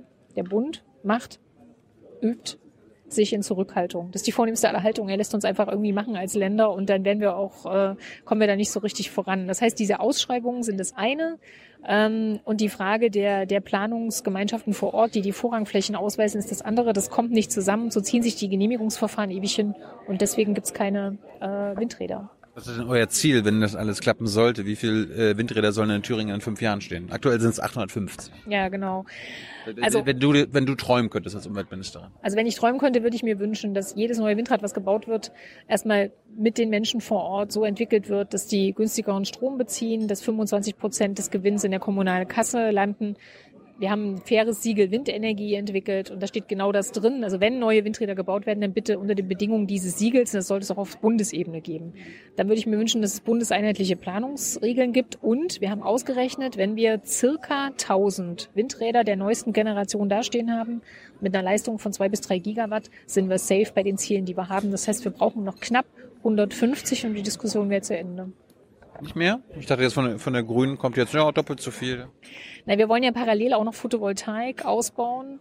Ich habe es ehrlich gesagt bislang vermieden, ähm, weil ich der Ansicht bin, die gehören vor allen Dingen auf die Dächer, dass wir groß nach äh, Freiflächen geschaut haben. Da gibt es sicher noch Potenzial. Also wir können da noch einiges heben ähm, aber das geht echt nur gemeinsam. Und die Akzeptanz der Energiewende, da müssen wir echt dran arbeiten. Ein Stück weit hat sie ihren Zauber verloren. Obwohl das, wenn man in andere europäische Länder kommt, die sind alle mega geflasht, die kennen das Wort. Ein Amerikaner weiß, was die Energiewende ist. Ja. äh, wie gehst du denn mit äh, Bürgerinitiativen um, die sich ja gegen Windräder äh, wenden? Also musst du da auch mal ins, ins Feuer gehen und da Rede und Antwort stehen? Ja, na klar. Ähm, ich verstehe die Skeptiker auch. Ähm, und wenn ich nicht hingehe, äh, dann kommen auch gerne welche zu Veranstaltungen, die ich irgendwo habe und dann unterhalten wir uns dort. Aber wir haben tatsächlich äh, diese Woche auch noch ähm, eine Arbeitsgemeinschaft, so nennen wir das Akzeptanz, wo wir darüber reden, was sie umtreibt. Und die Sätze beginnen ja oft äh, mit den Worten, wir haben ja gar nichts gegen die Energiewende und wir haben auch nichts gegen Windräder, aber warum müssen die hier stehen? Und dann führen wir das Gespräch darüber, wo sie stehen sollen, was die Alternativen sind, wo der Strom denn herkommen soll, wenn wir aus Kohle und Atom aussteigen, was wir tun können, um sie besser zu beteiligen, zu informieren. Da gibt es bestimmt noch Luft nach oben. Wichtig finde ich, im Gespräch zu bleiben. Konntest du schon mal eine, ich nenne sie jetzt mal Wutbürgerin, überzeugen? Also die quasi zu dir ankommen ist, meinte so, ich bin, ich bin gegen diese Windräder oder gegen das Windrad, nicht hier, nicht wir. Und du hast sie dann überzeugt? Ähm, naja, tatsächlich ist es so, dass man manche Leute ja immer wieder sieht, mhm. aber in den Verfahren, wo sie gerade Sorge haben, hat sich nichts getan oder die haben sich in Luft aufgelöst, weil wir ja diesen schleppenden Windenergieausbau haben. Ähm, deswegen ist vielleicht überzeugend das falsche Wort, aber die Sorgen sind insofern genommen, als dass sie nicht betroffen sind.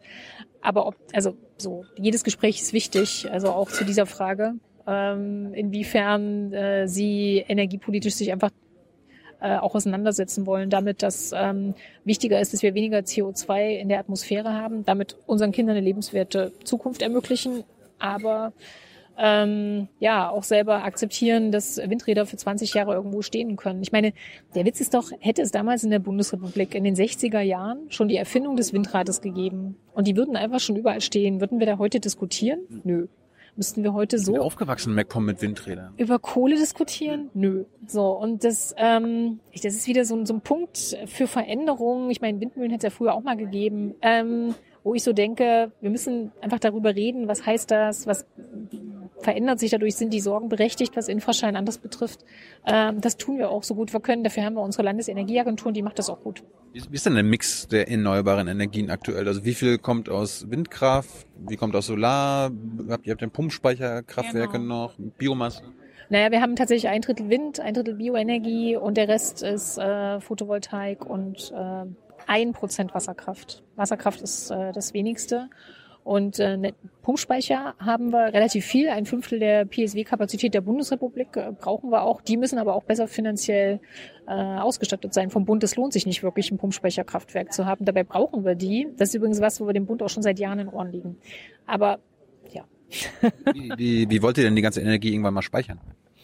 Also hier in Jena, große Forschungsstadt, was Speicher betrifft. Ähm, die forschen hier beispielsweise Batterien auf Polymerbasis. Äh, dann ist ja jedes fahrende Elektroauto potenziell mal ein kleiner Speicher. Und die großen, die wir quasi auch für die Schwarzstadtfähigkeit im Zweifel brauchen, sind die PSW. Da gibt's ganz unterschiedliche Varianten. Eine favorisierte Variante? Ich glaube, es kommt drauf an, was wir wofür brauchen. Also ähm, eigentlich ist so ein Pumpspeicherkraftwerk ja Fred-Feuerstein-Technik. Ich meine, du pumpst Wasser hoch und dann plautz lässt es mit der Schwerkraft wieder runterfallen. Da gibt's glaube ich, klügere und innovativere äh, Konzepte und Speicher. Aber das ist eigentlich die große und zentrale Frage. Was ist eigentlich für die 21, fürs 21. Jahrhundert äh, die moderne Speichertechnologie, die sich durchsetzen wird? Es gibt ja jetzt auch immer so, es muss müssen Stromleitungen gebaut werden, manchmal von Norddeutschland bis nach Süddeutschland und so weiter. Warum habt ihr denn gegen die Südlink-Trasse geklagt? Was ist daran so schlimm? Ähm, alles schön hier lassen. ähm, ja, richtig. Der Strom äh, kann, muss ja von Nord nach Süd transportiert werden. Der muss äh, da, wo er hin muss, äh, auch äh, entsprechend ankommen. Und wir haben ähm, lange von den Planungen zum Südlink äh, überhaupt keine Kenntnis gehabt, weil uns das Land Thüringen nicht betroffen hat. Weil der Korridor, der Planungskorridor von Tenet, dem Übertragungsnetzbetreiber, der äh, für den Bau verantwortlich ist, ähm, durch Hessen und Bayern führte und nicht durch Thüringen. Und ähm, dann hieß es auf einmal so, äh, Planungskorridor einmal durch den Nationalpark Hainich, das Biosphärenreservat Rhön und äh, zwei, drei Naturschutzgebiete zusätzlich, bitteschön. Das hat die Tenet gesagt, oder was?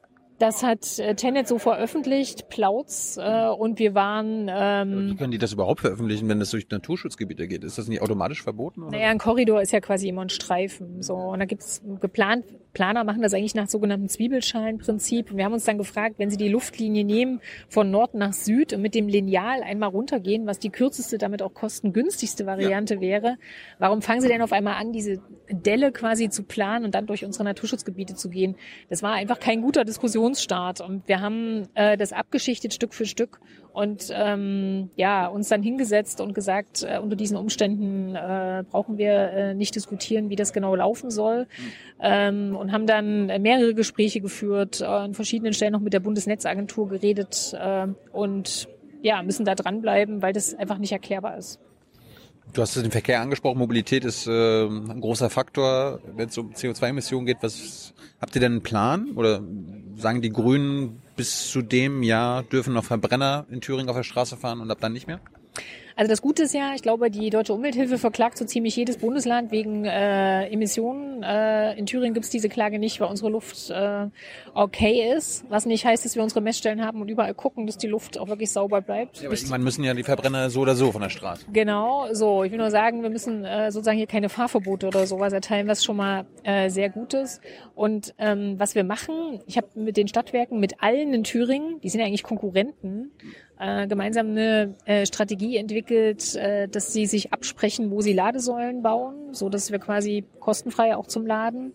Ähm, diejenigen, die Angst haben, wenn sie sich vielleicht dafür entscheiden, ein Elektroauto zu kaufen, weil sie eins brauchen unbedingt, ähm, dass sie ähm, diese Reichweitenangst, die manche ja haben, äh, nicht haben müssen, sondern gut angeschlossen sind.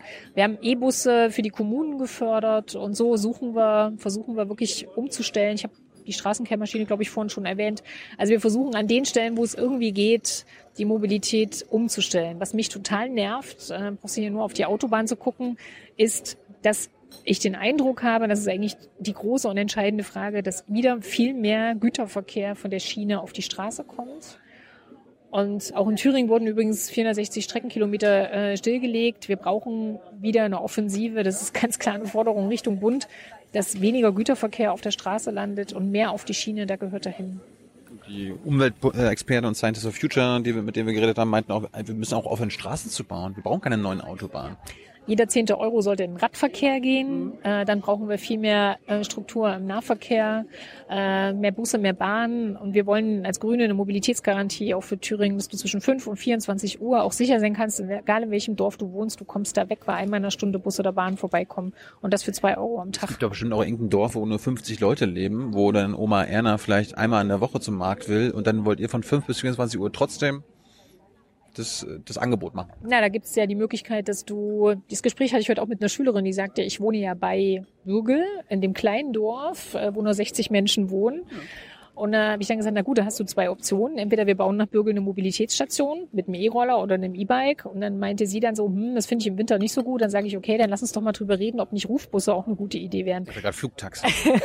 nee, über Flugtaxen haben wir nicht geredet. Nein, aber die Frage ist doch, die Erreichbarkeit sicherzustellen und dann für die letzte Meile in Anführungsstrichen äh, einfach Anschlussfähigkeiten oder Möglichkeiten zu finden. Ich finde, das ist auch eine Aufgabe von Politik. Das hat was mit öffentlicher Daseinsvorsorge zu tun. Wenn du im ländlichen Raum wohnst und du willst ein attraktive, äh, ja, ein attraktives äh, Umfeld haben, da gehört dazu, dass man eine Garantie drauf hat, dass man relativ schnell beim Arzt sein kann, dass man relativ schnell auch wegkommt mit öffentlichen Nahverkehrsmitteln und dass es sowas wie ein Gemeindeleben gibt. So, die drei Sachen äh, dafür auch Mittel bereitzustellen, ist auch eine, eine Landesaufgabe.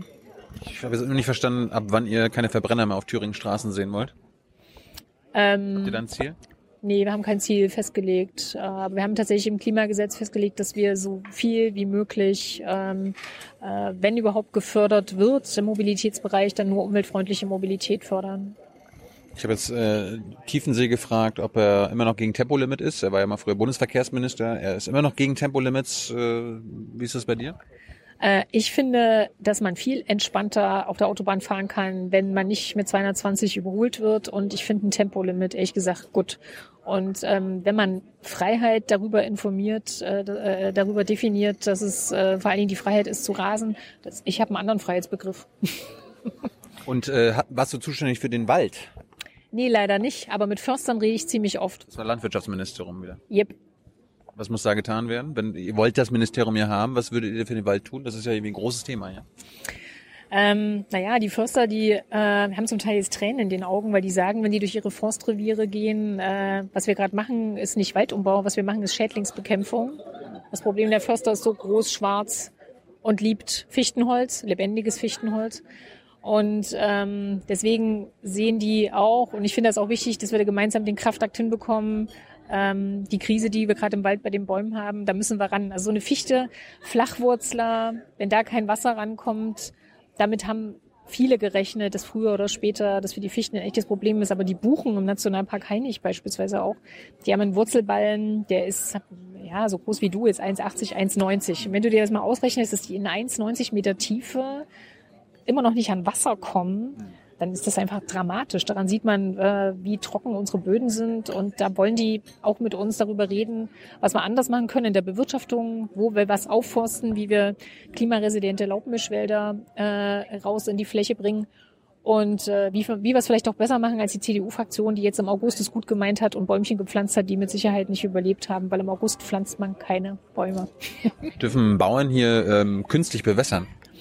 Ähm, sie dürfen. Wir haben sogar Fahner Obst, das ist ein großer Obstbauer in Thüringen. Ich weiß gar nicht, darf ich diese Namen eigentlich sagen? Okay, jetzt ist eh zu spät. Also ein großer Obstbauer in Thüringen hat ähm, uns beispielsweise darum gebeten, dass wir aus den Talsperren, die wir haben, damit sind wir reich gesegnet, ähm, möglichst äh, Wasser bereitstellen, damit die ihre Obstproduktion fortsetzen können. Aber die Thüringer lieben ja zum Beispiel auch ihre Kartoffelklöße. Und äh, wir haben auch eine große quasi Kartoffelkloßfabrik äh, und klar ist irgendwie, wir hatten mal 25.000 Hektar Kartoffelanbau, jetzt sind es nur noch 2.000, wird schwierig. Mhm. Ähm, das hat auch was damit zu tun, dass natürlich die äh, Trockenheit und vieles anderes auch Kartoffelbauern echt auch zu schaffen macht. Das heißt, auch die Landwirte müssen jetzt überlegen, was lohnt sich, wie kann ich das machen und es können sich auch jetzt nicht jeder Landwirt darauf verlassen, dass unsere Talsperren in erster Linie dafür da sind, landwirtschaftliche Nutzflächen zu bewässern. Aber Grundwasser zu entnehmen ist ja auch scheiße. Eben, genau. Und deswegen wird in den nächsten Jahren viel darüber zu reden sein, was können wir mit dem Wasser, äh, was wir in den Talsperren haben, leisten. Das Wichtigste ist aber, sauberes Wasser für eine Trinkwasserversorgung bereitzustellen. Und die steht an allererster Stelle. Gut, du bist Spitzenkandidat, dann kannst du wahrscheinlich auch noch über andere Sachen äh, reden. Äh, ein großes Thema ist ja auch immer das Stadt-Land-Gefälle. Ich hoffe, das regnet jetzt hier nicht. Ähm, was wollt ihr denn für die Landbevölkerung tun, wie ich sie mal nenne? Na, das erste ist diese Dreifachgarantie, Mobilitätsgarantie im ländlichen Raum, Bus- und Bahnanschluss, äh, finde ich wichtig. Das zweite ist die Frage der Beteiligung. Wenn Energiewende in den Regionen stattfindet, dann, dass es auch äh, quasi finanziell sich lohnt und die Menschen besser beteiligt werden. Und das dritte ist die Garantie, dass sie auf eine Gesundheitsversorgung bauen können. Ähm, dazu gekoppelt äh, zur kommunalen Daseinsvorsorge gehört auch, dass ähm, kurze Wege für kurze Beine äh, nicht ein Kind äh, irgendwie eine Stunde lang mit dem Bus durch die Gegend fahren muss, damit es zur Grundschule kommt. Also ähm, das finde ich wichtig und ähm, das wollen wir auch unterstützen. Jetzt fängt es, glaube ich, doch ein bisschen an zu tröpfeln. Nee. Pilotechnik, du kannst nicht im Regen Ja. gehen. Das geht nicht. Wir ziehen noch mal kurz um, wenn du noch mal zehn Minuten hast. Machen wir, bis gleich. Gut.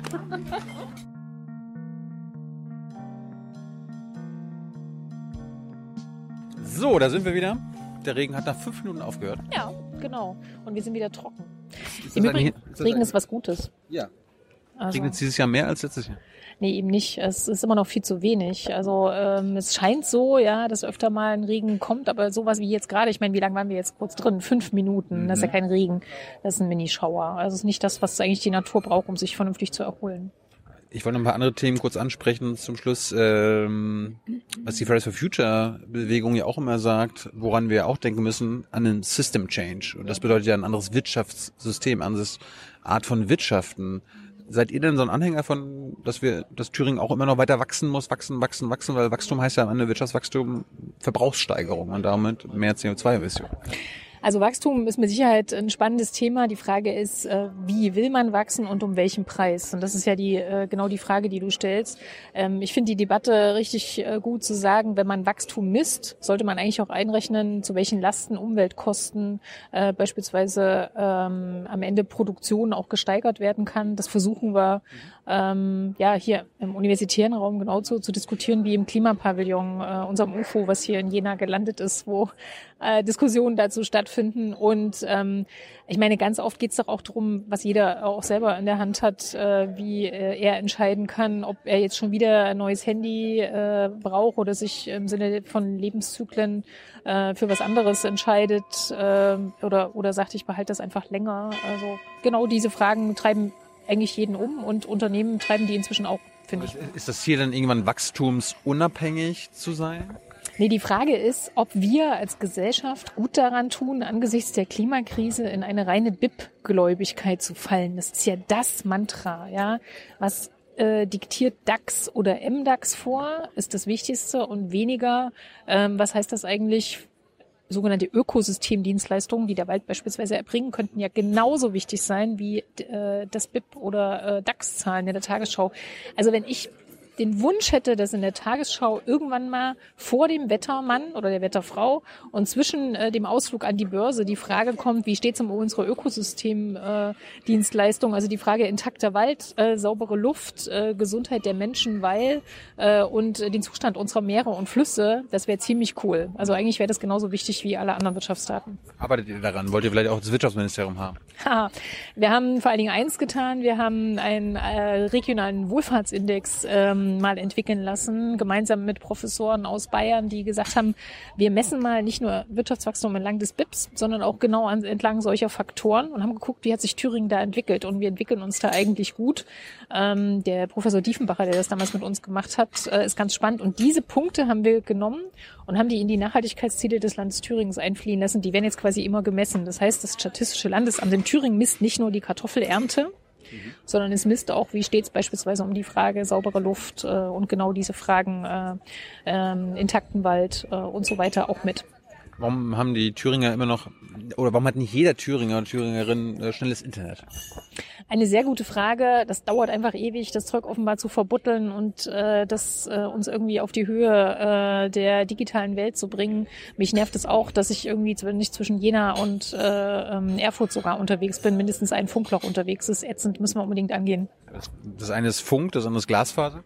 Richtig, beides muss besser werden. Und es reicht auch nicht, äh, darüber zu reden, dass Klassensätze mit äh, iPads äh, für die Schülerinnen und Schüler bereitgestellt werden müssen, wenn die Lehrer keins haben, ist genauso sinnlos wie ein iPad und kein äh, Internetzugang. Habt ihr irgendwas falsch gemacht die letzten fünf Jahre dann, also beim Glasfaserausbau? Naja, wir waren zu langsam. Ich glaube, wie viele andere auch. Wir müssen einfach schneller werden und mehr reingeben und da wirklich auf die Höhe der Zeit kommen, damit auch digitale Verwaltung beispielsweise besser wird. Ich weiß, das hört sich immer total langweilig an, aber ähm, diese Postkutschen, Aktengefährte gefühlt, ja, eh irgendwie äh, da ähm, die Dinge da ankommen, wo sie hin müssen. Äh, es geht irgendwie alles bisschen schneller. Kann man dich, kann man die Grünen in Thüringen für das bedingungslose Grundeinkommen gewinnen? Ich glaube, das ist eine deiner Lieblingsfragen, oder? Eine interessante Frage, weil das ist ja auch so ein Zukunftsthema. Naja, also es gibt, angenommen, das ist, die Arbeit wird weniger, Automatisierung führt dazu, dass weniger Arbeitsplätze da sind. ja. Also äh, vielleicht wird die Arbeit heute, bei den Arbeitsplätzen, die es heute gibt, weniger, aber ich glaube, Arbeit selbst wird nicht weniger. Aber was ich an der Idee des bedingungslosen Grundeinkommens charmant finde, ist die Frage, dass man Zeit, mehr Zeit für kreative Freiräume beispielsweise hat, ohne Sorge haben zu müssen, dass man in irgendeiner Form durch ein Raster fällt. Ich finde die Idee deswegen charmant. Ähm, ich weiß nicht, ob das wirklich äh, insofern für das System funktioniert, wo ähm, Das System wollt ihr ändern. Naja, richtig, aber wo diejenigen, die äh, besondere Förderung brauchen, weil die, der Preis für das bedingungslose Grundeinkommen wäre ja, viele andere Sozialleistungen abzuschmelzen. Das war eine Variante. Genau, und das perfekte System, um trotzdem ähm, diejenigen, die bessere Förderung brauchen, Weiterbildung, ähm, Alleinerziehende beispielsweise besser zu unterstützen, wenn das der Preis dafür wäre, das BGE einzuführen, dann wäre ich dagegen. Die Frage ist eigentlich nicht, bin ich dafür dagegen, die Frage ist, was wäre der Preis, um es umzusetzen und ist man bereit, den zu zahlen? Das ist eigentlich die zentrale Frage. Ich glaube, in Brandenburg waren die Grünen wie die Linken dafür, so ein, so ein Projekt äh, oder so Modellregionen zu machen. Seit, äh, wie ist es in Thüringen? Kann ich mir auch gut vorstellen. Ähm, kann man alles machen. Wegen mir kann man auch gucken, was da rauskommt. Viel wichtiger finde ich, dass es auf Bundesebene Kindergrundsicherung als erstes gibt. Also Kinder dürfen kein Armutsrisiko sein. Äh, und ähm, ich finde es erschreckend und eigentlich skandalös. Wir sind in so einem reichen Land unterwegs, dass es immer noch Kinderarmut gibt. Ich sehe das ähm, einfach auch ähm, in den Klassenkameraden von meinen Kindern, dass es oft immer noch nicht selbstverständlich ist, äh, ähm, sich bestimmte Dinge ähm, leisten zu können, einfach auch, weil man bewusst äh, sagt, ich will mehr Zeit mit meinen Kindern zu verbringen. Familie ist das Größte und Schönste überhaupt. Also von daher ähm, ist es einfach skandalös, dass es immer noch keine Kindergrundsicherung gibt. Apropos Kinder ähm, oder Jugendliche, äh, warum ist es hier in Thüringen nicht möglich, ab 16 schon zu wählen? In Brandenburg, da war das Wahlalter ab 16. Auf kommunaler Ebene, äh, da darf man, auf Landesebene noch nicht, ähm, weil, Wolltet ihr das nicht? na doch, wir Grüne schon. Wer, wer nicht? Äh, ein Koalitionspartner wollte das nicht so gerne, die Sozialdemokraten wollten das äh, meines Wissens nach nicht. Das ist eine Bedingung für die nächste Koalition. Ähm, vielleicht sollten wir dich mit zu den Koalitionsverhandlungen nehmen. Ich glaube, du bist ein harter Verhandlungshund. Keine Bedingung? Ich überlege gerade, ob ich es zu einer mache. Also wir werden es auf jeden Fall wieder fordern und ähm, eigentlich wäre es auch dran. Ich bin heute tatsächlich von Schülern gefragt worden, heute Morgen bei dieser Speed-Dating-Geschichte, warum ich das eigentlich will. Ähm, weil ähm, da wählen doch zu viele auch AfD. Ähm, und das ist ja keine Begründung. Also eine Wahlentscheidung kann man doch nicht vom Alter abhängig machen. Ich bin sogar dafür, dass man ab 14 wählen kann, wenn man informiert ist. Und informiert heißt, ich habe die Möglichkeit im Netz oder in einer Tageszeitung zu gucken, was geht und welche unterschiedlichen Möglichkeiten habe ich mich zu entscheiden. Dann ist man auch fähig, eine Wahl zu treffen. Also und von daher ähm, ab 14 sollte man aus meiner Sicht auch schon bei der Landtagswahl mitmachen dürfen. Hey Leute, Jung und Naiv gibt es ja nur durch eure Unterstützung. Ihr könnt uns per PayPal unterstützen oder per Banküberweisung, wie ihr wollt. Ab 20 Euro werdet ihr Produzenten im Abspann einer jeden Folge und einer jeden Regierungspressekonferenz. Danke vorab. Letzten Wahl waren trotzdem viele dabei, die nicht gewählt haben, also die quasi ihr demokratisches Recht nicht ausgeübt haben. Wie willst du denn Leute dazu bringen, jetzt unabhängig, ob sie Grün wählen oder nicht, ähm, vielleicht diesmal an der Wahl teilzunehmen und quasi nicht nicht nicht Wähler zu sein? Also wir leben in so gesellschaftlich aufgeheizten Zeiten, der jetzt eigentlich nicht zur Urne geht und sieht, äh, dass Spalter und Hetzer draußen unterwegs sind und versuchen, diese Gesellschaft auseinanderzutreiben und man dem was Positives entgegensetzen muss, äh, dass ich einfach nur jeden und jede ermutigen kann, wenn Sie in Thüringen gemeldet sind, gehen Sie am 27. Oktober demokratisch wählen. Das ist wichtig und in der besten aller Welten, wie Leibniz sagen würde, ähm, läuft es so, dass wir Rot-Rot-Grün fortsetzen können. In der allerbesten aller Welten gibt es zwei Stimmen für Grün. Es ist besser, nicht zu wählen, als AfD zu wählen. Ähm, also, wir haben ein Wahlrecht, keine Wahlpflicht. In der DDR groß geworden, weiß ich, was eine Wahlpflicht ist. Ich will nie wieder, dass bei uns vor der Tür einer steht und jemanden zur Wahl abgeholt werden muss. Aber dies, von diesem Wahlrecht Gebrauch zu machen, ist so ein wichtiges Grundrecht. Wer das einfach beiseite legt, das legt man ja nicht ab wie einen abgetragenen Blazer, sondern das ist ein Grundrecht das wahrzunehmen, kann man einfach nur jeden ermutigen, es zu tun. Aber ist es nicht besser, nicht zu wählen, als eine Partei mit einem Neonazi als Vorsitzenden zu wählen, eine demokratiefeindliche Partei zu wählen? Also gerade in Thüringen mit einem Spitzenkandidaten, der dem Flügel angehört, der ganz eindeutig völkisch, nationalistisch unterwegs ist, der die Uhr nicht nur ganz weit zurückdrehen will, sondern ein menschenfeindliches äh, Grundverständnis äh, hat an vielen Stellen, äh, kann ich nicht nachvollziehen, wie man bei der AfD sein Kreuz macht. Aber es gibt ein Grundrecht, unsere Demokratie muss das aushalten, dass es auch Menschen gibt, die meinen, die AfD hat auch nur für irgendwas eine Lösung. Mhm. Äh, ich bin der festen Überzeugung, dass sie unserem Land nicht gut tut. Thüringen ist ein liebens- und lebenswertes Land, deswegen am 27. Oktober eine kluge Entscheidung treffen. Hast du mit Höcke mal was zu tun gehabt? Hast du mal irgendwie interagiert? Ich saß gestern mit ihm auf dem Podium und äh, verzweifle äh, regelmäßig an der Frage, wie man sich ernsthafter hinsetzen kann äh, und so äh, reden kann. Und ich glaube, wir haben echt eine große Herausforderung, äh, ihn auch bei dem, was er da von sich gibt, zu stellen. Wenn jemand ähm, nicht nur in Dresden mitmarschiert und Hitlergruß zeigt, sondern äh, am Küffhäuser äh, ganz klar Nazi-Parolen drischt, äh, dann kann er sich nicht einfach äh, wie jeder andere Politiker auch hinsetzen äh, und dann ernst genommen werden. Ich finde, unsere Gesellschaft muss einen klugen und fairen, aber auch ganz klar abgrenzenden Umgang äh, mit Nazis finden und da bin ich sehr klar. Anja, danke für deine Zeit. Ja. Am 27. Oktober ist hier Wahl. Ähm, Sie und die Grünen stehen zur Wahl und der Hinweis, wir wollten mit Björn Höcke reden. Er hat abgelehnt. Er wollte nicht interviewt werden. Okay, dann ist das so. Ja, sein Pech. Ciao. Ciao. Ciao.